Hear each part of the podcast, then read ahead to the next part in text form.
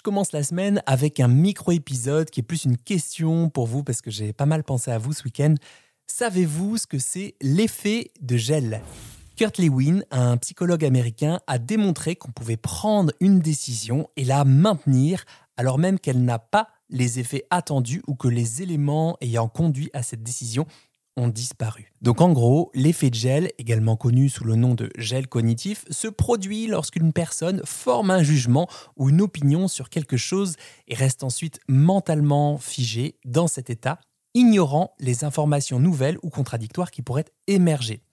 Maintenant qu'on a compris ce que c'était l'effet de gel, examinons comment il se manifeste dans le domaine de l'alimentation. Prenons un exemple courant, donc les croyances alimentaires. Lorsque nous sommes convaincus qu'un certain type d'aliment est bénéfique pour la santé, nous avons tendance à ignorer les informations scientifiques qui pourraient contredire ces croyances. Cela peut entraîner des choix alimentaires qui ne sont pas toujours optimaux pour notre bien-être.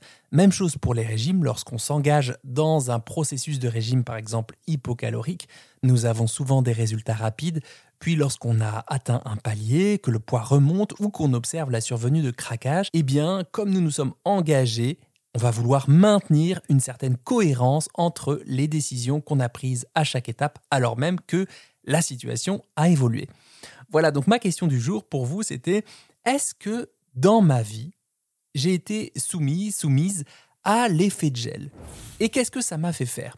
Voilà, je me permets de vous poser cette question parce que celles et ceux qui savent déjà ce que c'est, eh bien, sont mieux à même de le voir s'activer en eux, en elles, et donc ils ou elles se prémunissent, au moins pour partie, eh bien, de céder à des achats compulsifs ou à des prestations de services, disons, assez peu qualitatives, pour rester poli, sur les réseaux sociaux.